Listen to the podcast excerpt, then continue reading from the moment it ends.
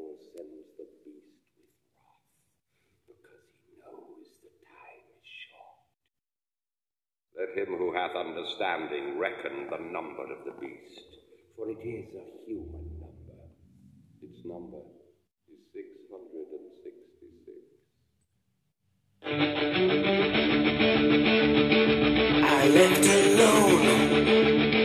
My mind was blank. I needed time to get the memories from my mind. What did I see? Can I believe that what I saw that night was real and not just fantasy?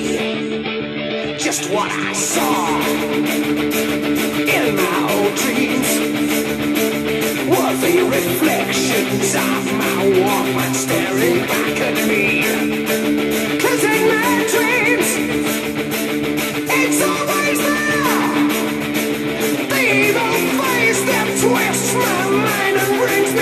The